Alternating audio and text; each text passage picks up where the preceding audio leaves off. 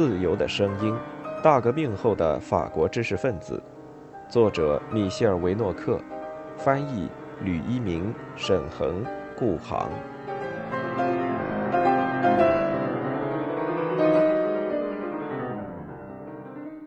导言。啊，自由！多少罪恶假汝之名而行。罗兰夫人在一七九三年十一月八日面对断头台发出的呼喊，直至今日仍在回响。大革命使自由居于人权之首，然而却未能赋予自由一种制度性的基础，未能使自由扎根于习俗之中，最终只能在波拿巴的刀剑那里觅得出路。波拿巴以某种方式继续着在1789年着手进行的事业，因为他只能从人民那里获得合法性。日后将宣告其失败的维也纳会议足以表明，欧洲的君主们把这位篡位者归到了哪一边。但是，尽管拿破仑在欧洲内使大革命永存，他同样践踏了大革命，自由不再被列入纲领。即使是革命者所痛恨的旧制度，也从来没有像帝国那样专制。一八一五年的法国已被波拿巴主义压制了十五年，并业已听任欧洲列强支配，却仍然存有一种希望，因为自由派在法国仍然幸存。这一没有首领、没有政治局、没有常委会的运动若有似无，但又无法根除。它的组成人员一般说来不是专职政治家，但有时亦可能成为专职政治家。这些人是作家、政论家和记者。他们比其他人更需要表达自由，亦比其他人更愿意为表达自由而斗争。当然，并非所有文人骚客均在此相会。他们中的某些人的才华用于颂扬以服从权力和教条为基础的传统秩序。他们之间有时不无喧闹的混战，构成了这本书的内容。第一帝国是发生重大事件之前的紧张准备之夜，在这些文人中，为数不少的人或多或少的满足于此。因为专制者并不缺乏那些讨人喜欢但毫无价值的玩意儿，用以确保文人俯首帖耳。然而，他们中的某些人却发出一种不和谐的声音，如弗朗索瓦德·夏多布里昂之类的人，采取一种被视为审慎的方式；而日耳曼纳·德斯塔尔与邦雅曼·公斯当之类的人物则为此被迫流亡。自由的捍卫者在这样一种时刻，如同在战场上运气出现逆转，在拿破仑的历程行将结束之际，恢复了力量。我们的叙述即从雄鹰王的翱翔，也就是拿破仑从厄尔巴岛返回，以及在滑铁卢令人沮丧的搁浅前，重新令欧洲颤抖的百日开始。众所周知。复辟王朝是一个反动政府，作为复仇化身的极端保皇派，使人们清楚认识到这一点。他们还要求补发被迫流亡期间的年金，但是路易十八的登基并非旧制度的简单恢复，法国人不会允许这么做，他们不愿意看到某些基本原则，尤其是民事平等重新受到质疑。绝对君主制的时代已经结束。对王权的限制已作为宪政标志写入由路易十八赐予人民的宪章之中。该宪章保障法国人在法律面前的平等、个人自由、宗教自由，即便天主教重新成为国教，以及表达自由，只要不违反必须对滥用这一自由予以制止的法律，凡法国人均有权利发表和出版他们的见解。此外，宪章允诺国民的代表制，虽然这种代表制是一种极为受限的纳税选举制。根据这一严格的纳税选举制，只有几万名最富有的法国人可以在更为有限的够格者当中选定议员，但它依然是与旧制度相异的重要区别。从此以后，选举将使公共生活具有节律。一个由国王任命的贵族院，把一种英国特色添加到整体之中，并维持了一种与得到确认的平等相抗衡的贵族制习俗。但是，贵族院仍是另一个任由人们提出抗议的论坛。尽管制度安排很好的做出妥协，复辟王朝却未能维持必不可少的。对自由主义的让步和在王朝秩序、自由与强制之间的平衡。数年之后，复辟王朝变得强硬。一八二四年，继承路易十八王位的查理十世成为王位与祭坛结盟制度的化身。自由主义运动在很晚的时候才形成，并与极端保皇派政府唇枪舌剑。邦雅曼公司当。弗朗索瓦基佐，甚至夏多布里昂，皆用自己的方式充当了宪章所允诺的言论自由的代言人。对他们而言，新闻自由是保障言论自由的标志。由自由派记者和作家发起的反对政府企图控制报刊的斗争，不久即有摆脱了天主教和王权主义起源束缚的浪漫派作家加入，并在持续不断的进行。正是在这一无法阻挡的请愿的基础上，查理十世的统治趋于崩溃。由邪恶敕令诱发的1830年革命，首先显得像是旨在反对当局对表达自由的审查。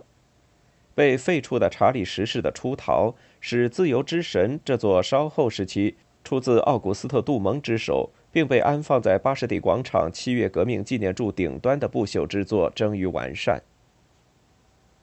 一八三零年七月，那些有历史意义的日子，光荣三日，当然并非仅仅是记者和作家的杰作。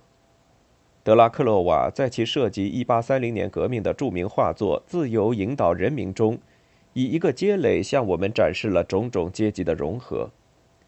目不识丁者有力支持了以写作为职业的人。但是，这些最为缺乏自由的人曾为之而奋斗的自由，势必有助于，而不是有悖于他们对平等的向往。正是在七月王朝为期十八年的统治期间，社会主义获得了它的名字和封册。大量学说、抨击性短文、乌托邦以及某些组织的雏形，向自由派人士提出新的挑战。后者直至那时还在为反对旧的蒙昧观念而斗争。自那以后，他们将被一股因正在进行的工业革命而壮大的年轻力量所否定。不过，社会主义以他的方式恢复了权威原则。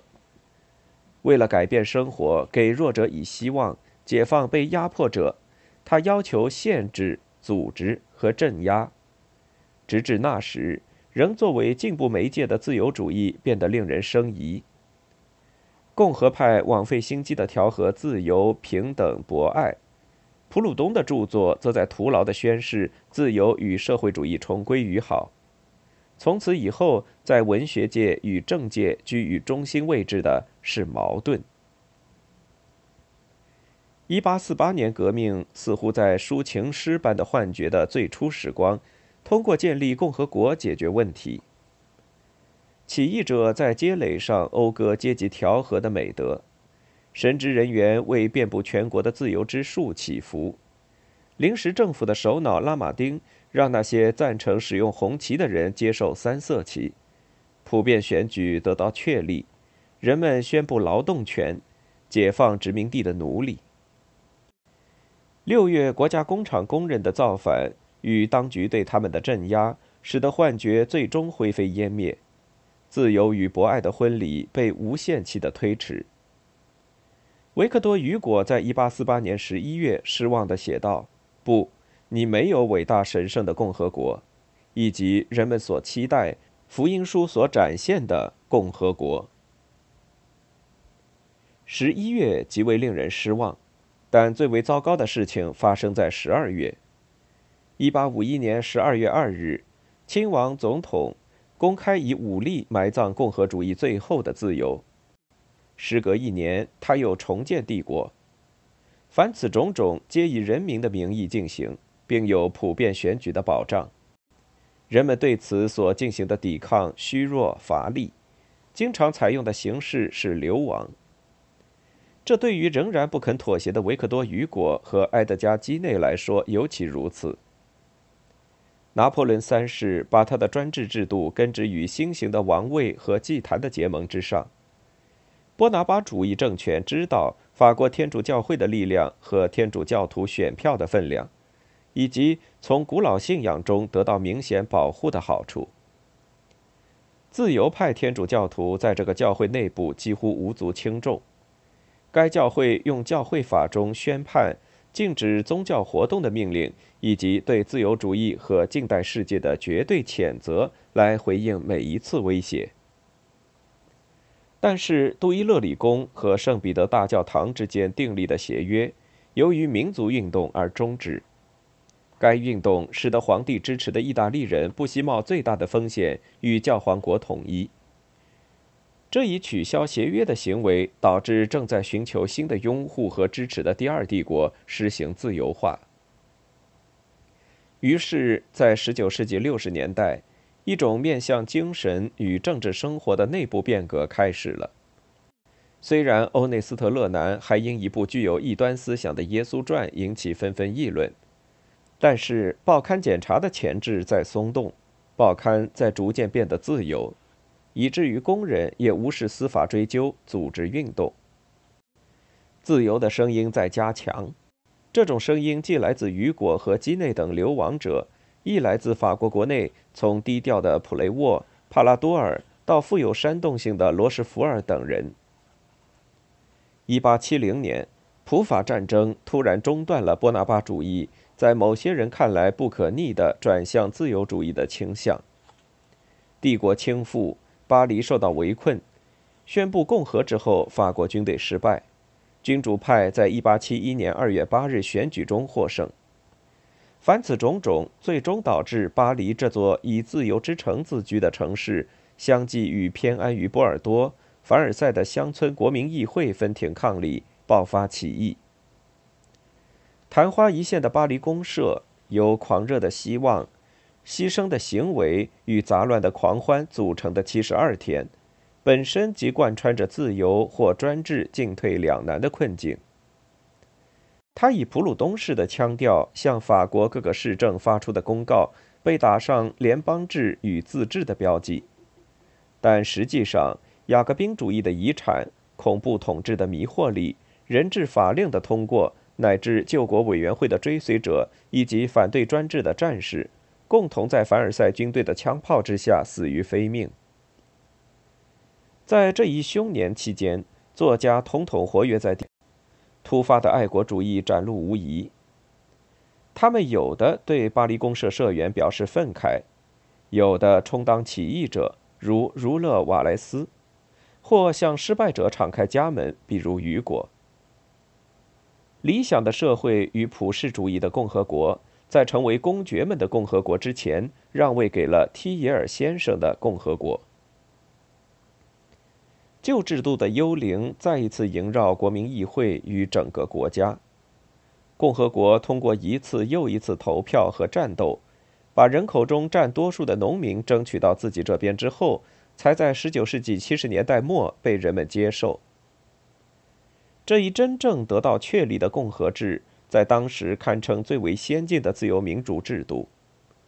他们投票批准针对被判刑的巴黎公社社员的大赦法，以及新闻自由、集会自由、组织工会的权利和离婚的法律等等。法国为法治和自由的国家树立了榜样。然而，法兰西社会自身并未得到和解。自由主义的共和国不得不面对两大敌人。即过去的敌人和未来的敌人。的确，拥护反革命的人已被打败，但是他们对长久以来信奉天主教的国家的影响力还不容小视。风格显著的反动分子巴尔贝·道尔维利在此表现得比年老的福约更有才华。新政权不得不考虑教士及其追随者对自己长期的敌视。下述双方之间的内战并没有结束，一方梦想以天主教信条统一法国的基督教十字军的参加者，另一方是希望把共和国建立在将天国个人化基础上的信仰新教的共和派自由思想家和实证主义者。在19世纪，宗教问题在所有冲突以及所有哲学和政治方面的问题中，皆处于中心位置。作为上帝已死的世纪和科学的世纪，19世纪仍对神性抱有未被满足的怀念。这种怀念刚一产生，就被对理性的期盼耗尽。宗教不仅仅是对世界及其终结的一种解答，对受到死神召唤者的一种慰藉，也是集体认同与统一准则最为坚实的基础。启蒙运动与大革命已经破坏了基督教的种种基础，但没有一种能使法国这一历史共同体粘合起来的信条和虔诚的基础来取代它们。无论何时，19世纪的作家皆面临这一问题。也许没有哪个时期在宗教上有如此丰富的设计，如圣西门的新基督教，勒鲁或孔德的人道教。乔治桑的新基督教，拉马丁的新天主教，最初的社会主义含蓄的宗教感情，包括被耶稣形象所纠缠的反对有神论的普鲁东，更遑论对秘术毫不掩饰的传播。维克多·雨果等人一边痛斥教权派，一边却也热衷于秘术。我们把这一叙述的终点确定在维克多·雨果的葬礼举行之际。实际上，正是这一压轴戏象征着自由的实现。作为共和派大事年表中最重要的时期，这场为第二帝国的流放者、共和国的颂扬者以及人类的诗人举行的国葬，是使人们意识到他们有共同生活愿望的非同寻常的世俗仪式之一。送葬行列的目的地先贤祠。使人想到法国人的宗教解放。雨果此前曾明确坚持要举行非宗教的葬仪。人们可能把这一事件解读为大革命在爆发近一个世纪之后大功告成。诚然，后来还应当对这一幻觉稍加纠正，但在当时，雨果似乎可以安息。这位年迈的斗士已被奉为共和国之父。十九世纪的自由史可以用不同方式、多种情节来构思。借用保罗·维纳的表述，与小说一样，历史的挑选、简化、组织。这本书选定的历史是由文人、作家与写作者，后两者依据罗兰·巴特的区别，为了自由与当局和其他为反动权威或乌托邦主义权威效劳的文人斗争的历史。这并不是一种文学史，本书的内容与政治有关，这一说明某种选择始终会有争议。其他人可能会更重视维尼或奈瓦尔，我则更关注投身于政治的公司当或左拉。因而，文学上的等级丝毫不会左右我们的叙述。如果说贝朗瑞的作品是死后声名大跌的经典之作，比缪塞得到了更好的对待。那得归功于他对舆论的影响力，而不是他的写作才能。反正这些主要以写作为生的人中，大多数是那些被称为大作家的人，他们的作品经得起时间与潮流的考验。不过，他们究竟是大作家还是小作家并不重要，重要的是从政治观点视之。这些人均显示出一种有别于18世纪哲人与20世纪知识分子的特点。在《旧制度与大革命》的某一著名段落中，托克维尔写到18世纪的哲人，在英国研究治国之道的作家与统治国家的人是一起的。一些人将新思想引进实践，另一些人借助事实来纠正和限定理论。然而，在法国。政界仿佛始终被划分为两个互不往来、彼此分割的区域，在前一个区域，人们治国理民；在后一个区域，人们制定抽象原则，任何政府均应以此为基础。由此导致了一个后果：人们对现实状况毫无兴趣，他们想的是将来可能如何。他们最终在精神上生活在作家建造起来的那个理想国里。这一关于十八世纪的论断亦可应用于二十世纪伟大的介入时代的知识分子。十九世纪的作家同样也在介入，这也正是我们叙述的主题。他们是为了捍卫或反对自由，捍卫或反对君主制或共和制，捍卫或反对社会主义而介入。然而，即使他们当中有不少人还在西班牙建有城堡。但其中大多数人给自己确定了参与行动的职责。他们尽力去获得一席，有的成为大臣或部长，甚至担任政府首脑。在这个缴纳选举税以及个人才能至关重要的社会里，他们意欲承担他们的责任，秉持他们的信念。无论是门第贵族还是知识与才能的贵族，他们均认为。如果他们在思考与评论政治，那么他们也应该从政。下述人士或多或少成功践行了同一原则：公司当、夏多布里昂、基佐、伯纳尔、库里埃、巴尔扎克、拉马丁、贝朗瑞、博朗、比歇、卡贝、雨果、基内、托克维尔、拉莫内、拉克戴尔。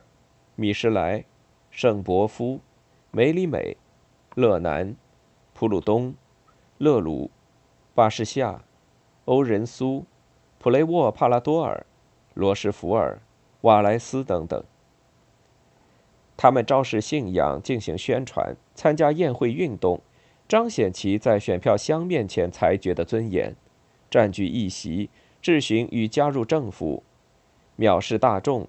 推动他们更为努力的不是报复，而是一种内在的声音、服务的意愿以及拟态的引导、领导与指导愿望。妇女当时仍无法期望得到选举权，他们在政治生活中的出现更加令人惊讶，或许远胜于二十世纪。日耳曼纳德斯塔尔桑、弗洛拉特里斯坦。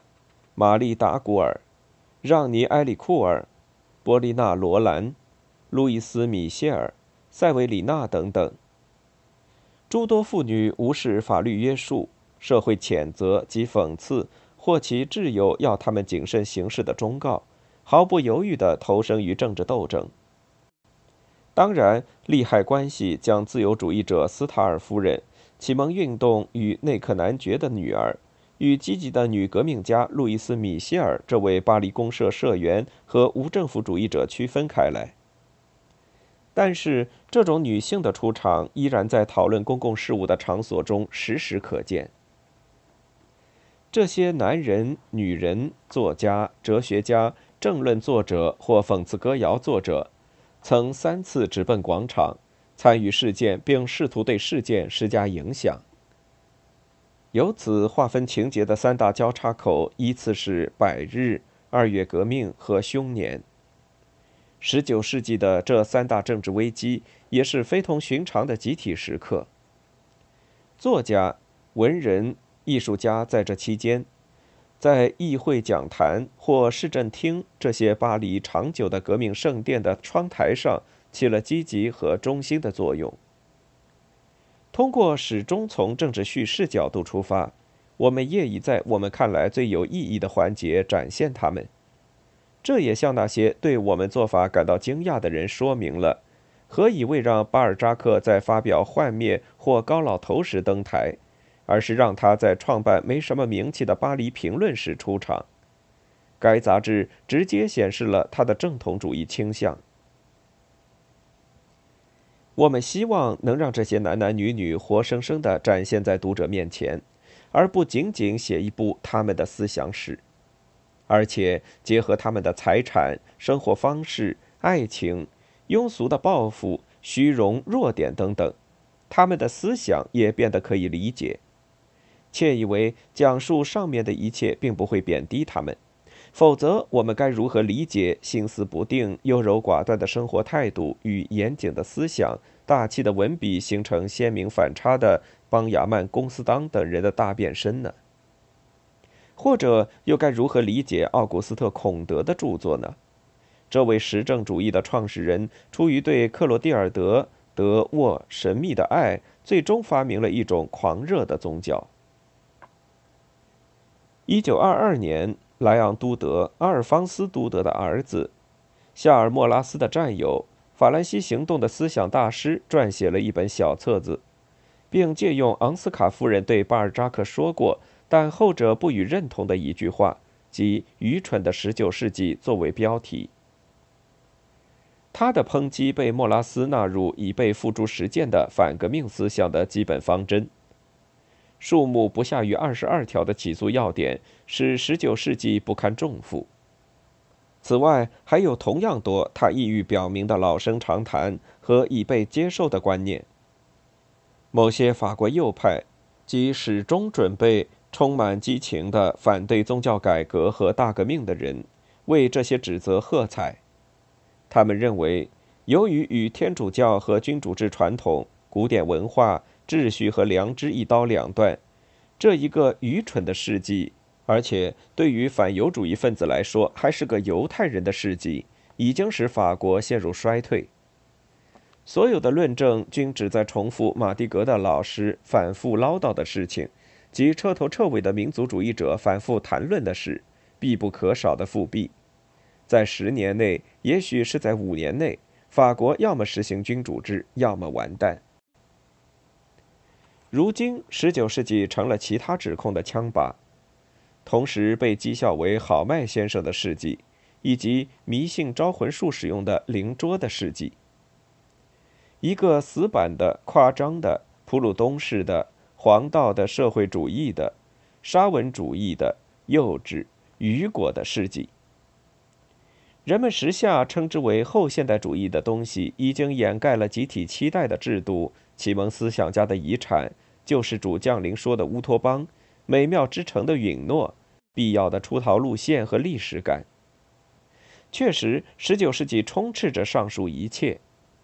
然而，对人类本性并不抱有夸大幻想的本书作者，却无意掩饰自己对书中涉及的男男女女的敬佩。他们坚信，以自由原则为基石的个人与集体终会到来。从夏多布里昂、公司当的抨击性文章，到举行起义的里昂丝绸工人的口号“要么劳动而生，要么战斗而死”；从里昂丝绸工的歌声，到根西岛流放者雨果的惩罚集；从雨果到瓦莱斯，当思想似乎不再与历史亦步亦趋之际，那对自由的热爱便具有与日常生硬言辞不同的声音。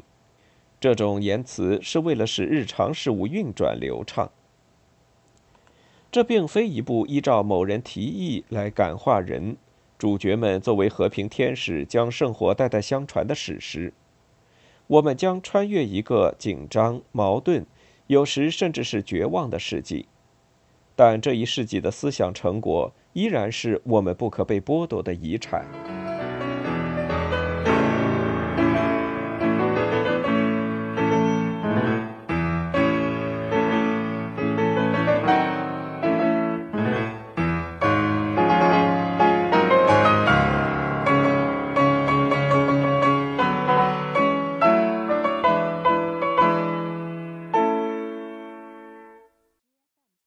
听完整版有声书，请关注我的微信公众号“我也读书 FM”，获得收听与更新信息。